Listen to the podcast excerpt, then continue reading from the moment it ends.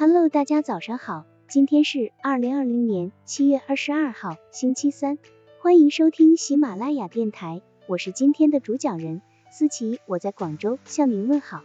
今天我们为大家分享的内容是隐身闺谬，强辩韬略，出摘雅谑。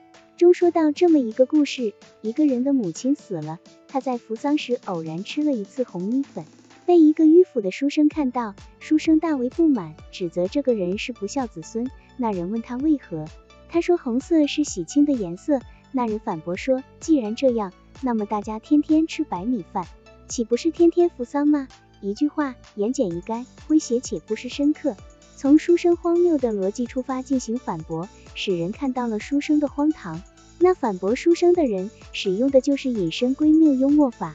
归谬之法是以对方的论点为前提，将其推论出非常明显的荒谬结论，从而驳倒对方，反唇相讥，便不可挡。接过话头，反唇相讥的幽默法，是在受到语言攻击的情况下，及时巧妙地利用对方讲话内容中的漏洞，或套用对方的进攻套路来灵活反击，回击恶意的挑衅，解脱自身的窘境。运用反唇相讥的幽默，你可以借用对方的某些语句。借助比喻、夸张、反讽等修辞手法来给予对方致命痛击，以揭露丑恶、戏弄无知。论辩中的接过话头、反唇相讥法，多是为了批评、嘲笑、讽刺和挖苦对方。这种讥讽一般是承接对方的讲话内容，借用其中的某些语句，反手一击，点明对方的谬误本质。鲁迅先生在《文艺的大众化》一文中驳斥文学作品的质量越高，知音越少的谬论时，用的就是归谬法。倘若说作品愈高，知音越少，那么推论起来，谁也不懂的东西就是世界上的绝作了。显然，这个结果是非常荒谬的。因此，作品愈高，知音愈少的荒谬性就充分暴露出来了。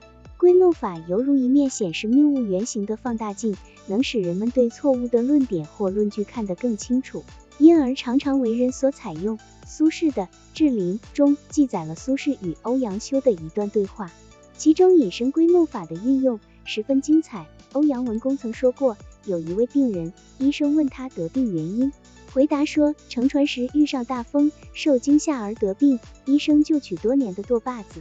上面浸透了剁工的手心汗，刮下细木屑，加上丹砂、茯神等药，为他治病，喝下去就好了。现今的《本草别药性论》上书止汗用麻黄根结，以及旧的竹扇子刮末入药。文公因此说，中医以用药多类似这样做法，初看很像儿戏，然而有时也很灵验，恐怕也不容易问出个所以然来。我指苏轼，便对先生说，照这样说来，用笔墨烧灰给读书人喝下去。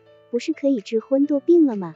推而广之，那么喝一口伯夷，孤竹君之子与其弟互相推让王位的洗手水，就可以治疗贪心病了。吃一口比干，商纣王淫乱，比干见而死的残羹剩汁，就可以治好拍马屁的毛病。试一试刘邦的永江樊哙的盾牌，可以治疗胆怯病。闻一闻古代美女西施的耳环，可以除掉严重的皮肤病。先生听了便哈哈大笑。苏轼对于欧阳文公的观点，并没有直接进行否定，也没有进行激烈的反驳，而是用他的观点将一些不能够成为事实的事情表述出来，让文公的论点不变自败。可见归谬法的意义非同一般，引申归谬是幽默的辩驳之术，在辩论中抓住对方的谬论点，将其用类似事物来表明对方观点的不正确。引申归谬作为论辩中一种反驳的手段，但绝不是生硬的反驳，而是绕个圈子，运用幽默的睿智实现的强力辩驳。好了，以上知识就是我们今天所分享的内容。如果你也觉得文章对你有所帮助，那么请订阅本专辑，让我们偷偷的学习，一起进步吧。